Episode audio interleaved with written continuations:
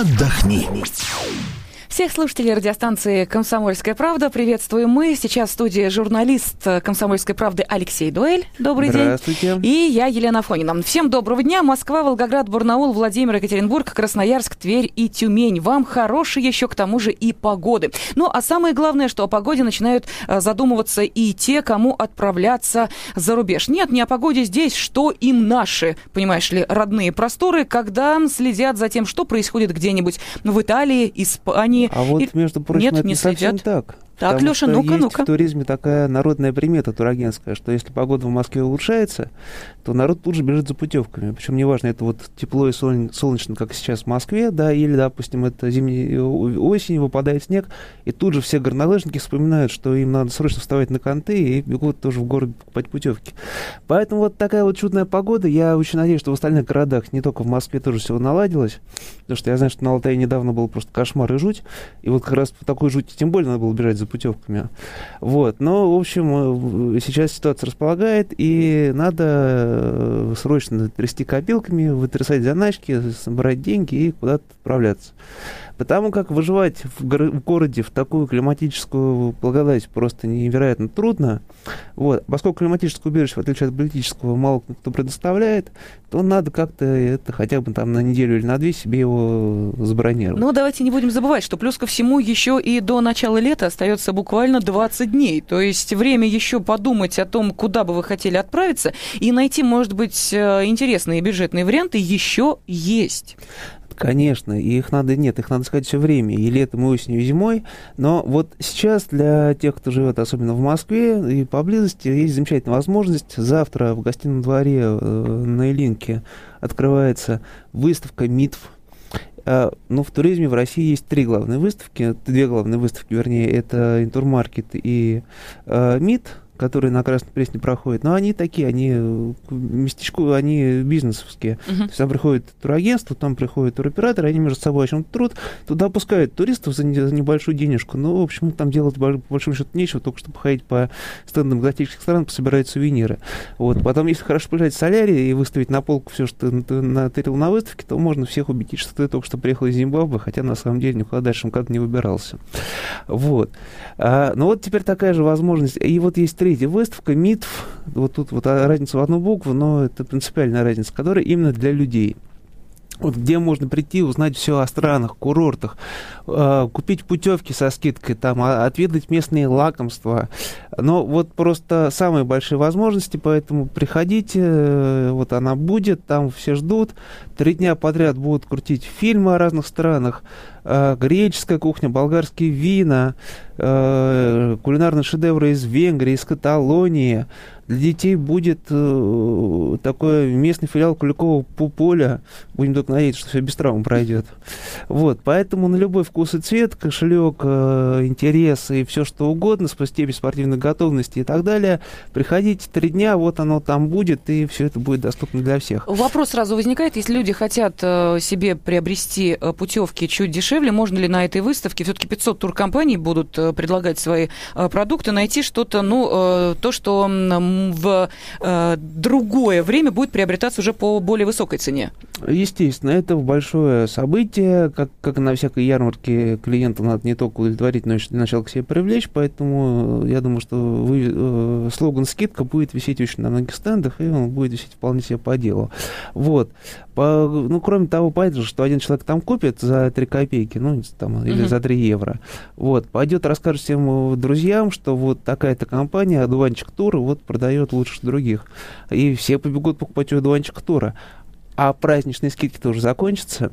Вот, поэтому никто в накладе не останется, все будут счастливы. Тут вот главное вот с таким вот уличным позитивом туда прийти, и все будет в порядке. Но все-таки, Алексей, давай не будем забывать, что не все стремятся выбираться за границу летом. Тем более, что и топливные сборы растут. Нас об этом э, м, уведомляют э, уже просто как факт свершившийся, хотя произойдет 1 июля, по-моему, да, начнем? Но про с 1 топливные сборы июня. давай чуть попозже Попозже, поговорим. да. А, Вот, всё-таки, но ты да. Политически верно заметила про отечественные курорты. По подобной проблемой заботился и глава нашего государства Дмитрий Анатольевич Медведев, который тут, вот, э, встречаясь с ветеранами, торжественно им заявил, что настоящий патриот может отдыхать только на э, российских курортах, потому что куда-то там ездить это как-то неправильно, ну, или, может быть, это менее патриотично, да, а при этом надо не только на пляже в Сочи лежать, но и там всячески передвигаться. Ездить по России очень занятно, прикольно, интересно, весело. И по своему опыту говорю, вот сам в августе собираюсь в очень далекое место. Вот.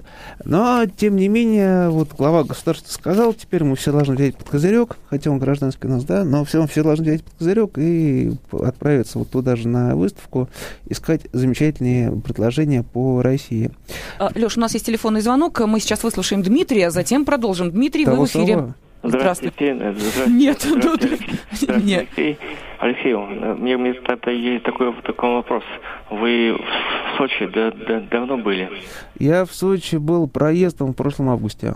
Знаете, меня что интересует? Дело в том, что я, значит, лет 20 назад буквально за месяц, за полтора до, до, до, до развала Союза в 91 году, значит, мы, мы были с другом Сочи, отдыхали, так так получилось. В общем, там мои, мои родители устроили, как говорится, нам на турбазе путевку. Кстати, я почему спрашиваю, Значит, место это на, на, называлось Лазаревское. Мне, меня интересует вот в связи с этими, со всеми, значит, стройками олимпийскими сохранилось Значит, Дмитрий, Дмитрий, да, Дмитрий, Дмитрий, Понятно, да, спасибо вопрос. большое. Значит, э, Лазаревское, подожди, Лазаревское это, по-моему, Абхазия ведь, да?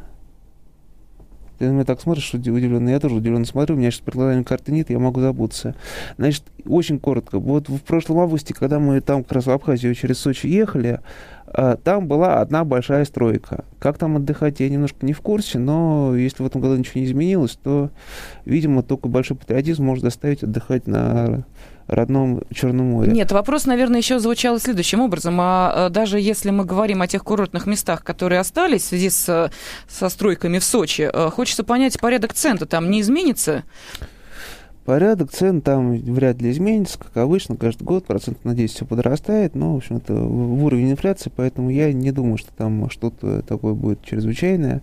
Вот, но, в общем, как, ну, как обычно, отдыхать нормально в Турции э, получается дешевле, чем в родимом Краснодарском крае. Вот. Почему так происходит, никто не знает, но вот это так, это...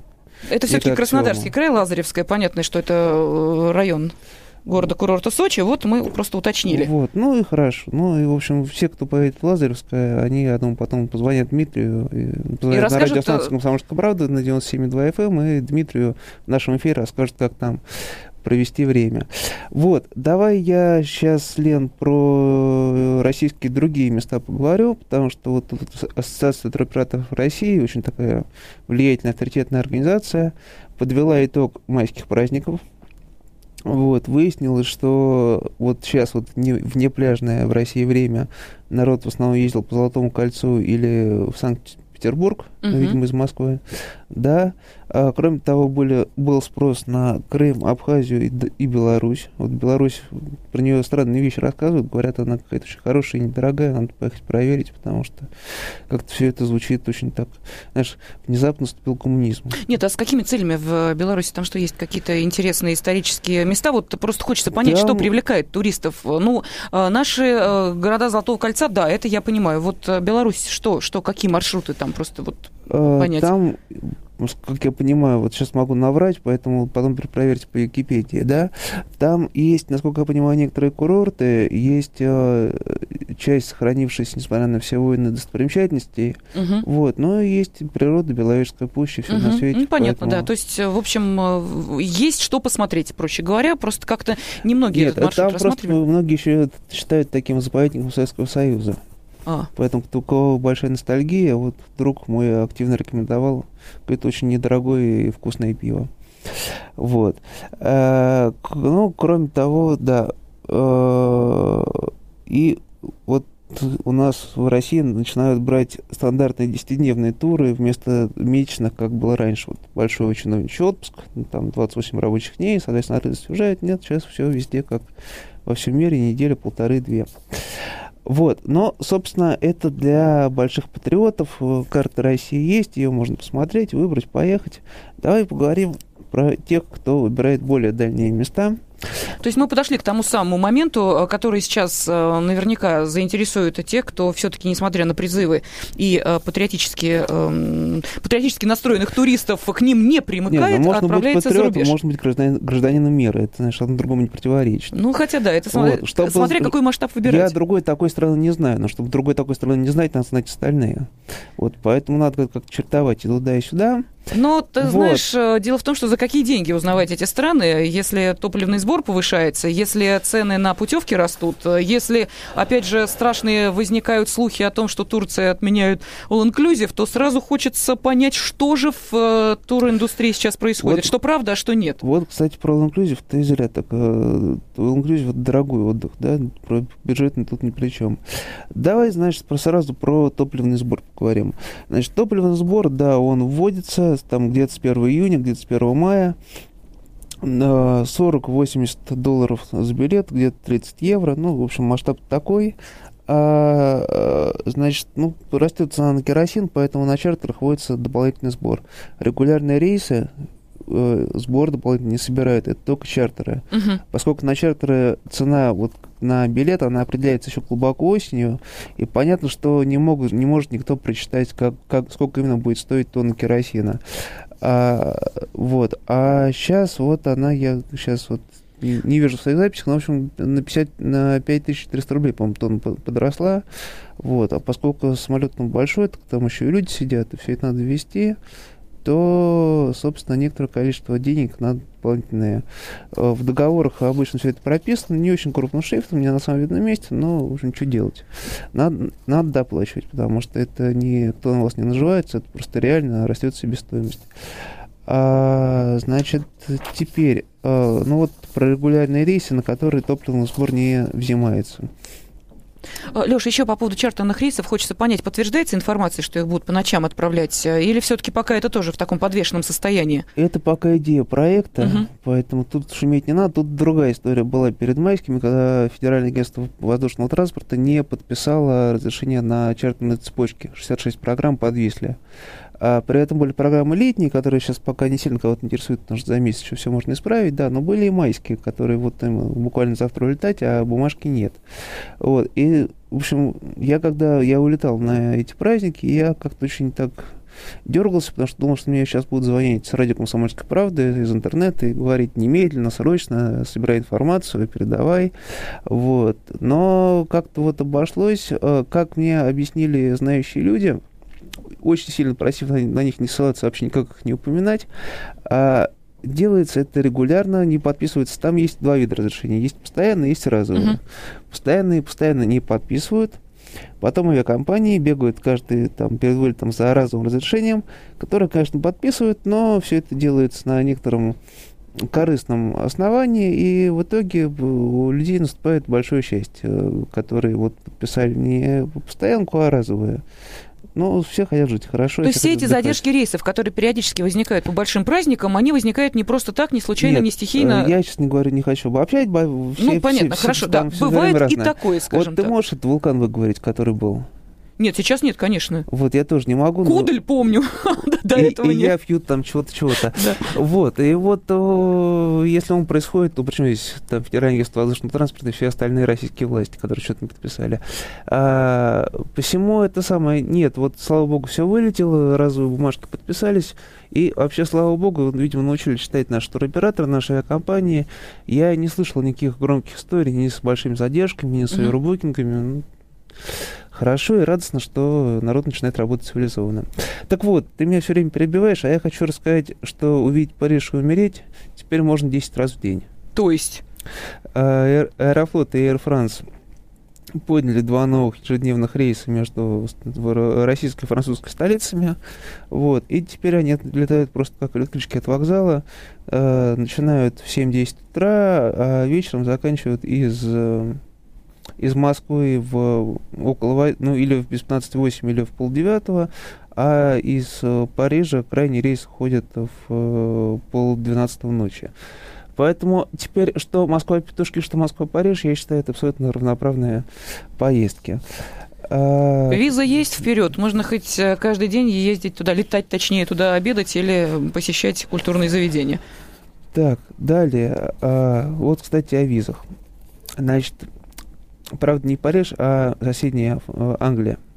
Ну, там же такие проблемы всегда возникают с получением этой визы. Значит, англичане, они люди очень традиционные, mm-hmm. да, вот недавняя свадьба это показала. Теперь, правда, Елизавета II себе запросила iPad, что, видимо, выбивается из всех ритуалов и этикетов местных, но вот я думаю, они как-то переживут, потому как, значит, обычно они визу выдают, выдавали всегда с 9 до 4 часов дня.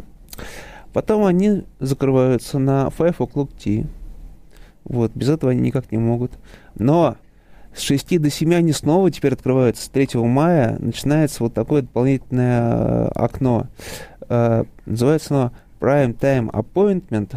Чтобы им воспользоваться, надо, правда, заплатить еще 200 рублей – 2100 рублей. А, угу. Вот. Э, но, видимо, чтобы после чая еще поработать, это надо доплату, да. Но теперь по, те, кто работает вот жестко по, по графику, не может бежать в посольство а за этой чудной визой, вот у него появляется такое люфт немножко вечером.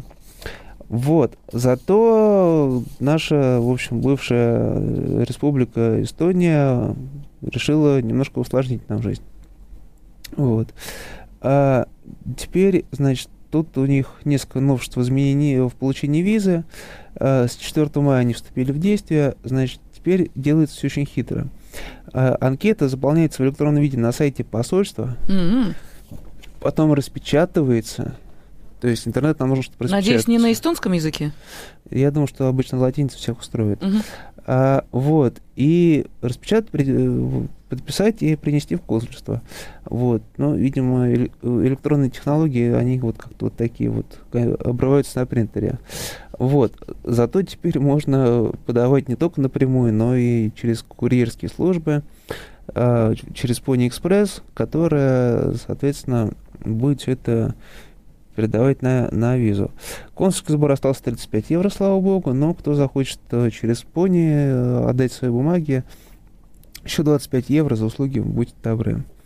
Вот. Ну и, ну, не то, что самое неприятное, но вот для самостоятельных путешественников это очень важный нюанс. А больше для подтверждения бронирования отеля не принимаются резервации, сделанные на популярном сайте Booking.com. Как же так? Вот так вот это самое факсы, имейлы какие-нибудь, что угодно, но вот то, что напрямую в интерфейсе букинга сделано, уже никак.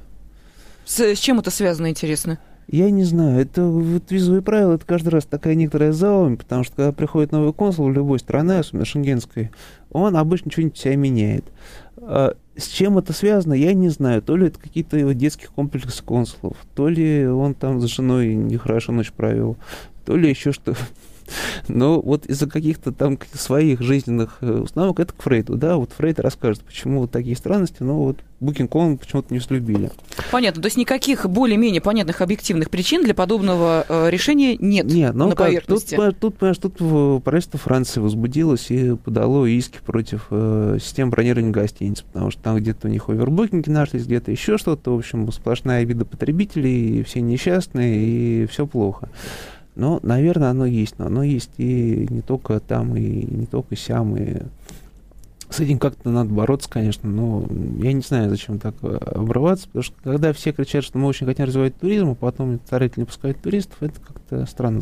Ну, я так понимаю, что новости туризма на этом не заканчиваются. На сайте kp.ru в разделе «Туризм» можно найти всю эту нужную и полезную информацию. Алексей Дуэль и Елена Фонина были в эфире. Спасибо. Отдохни.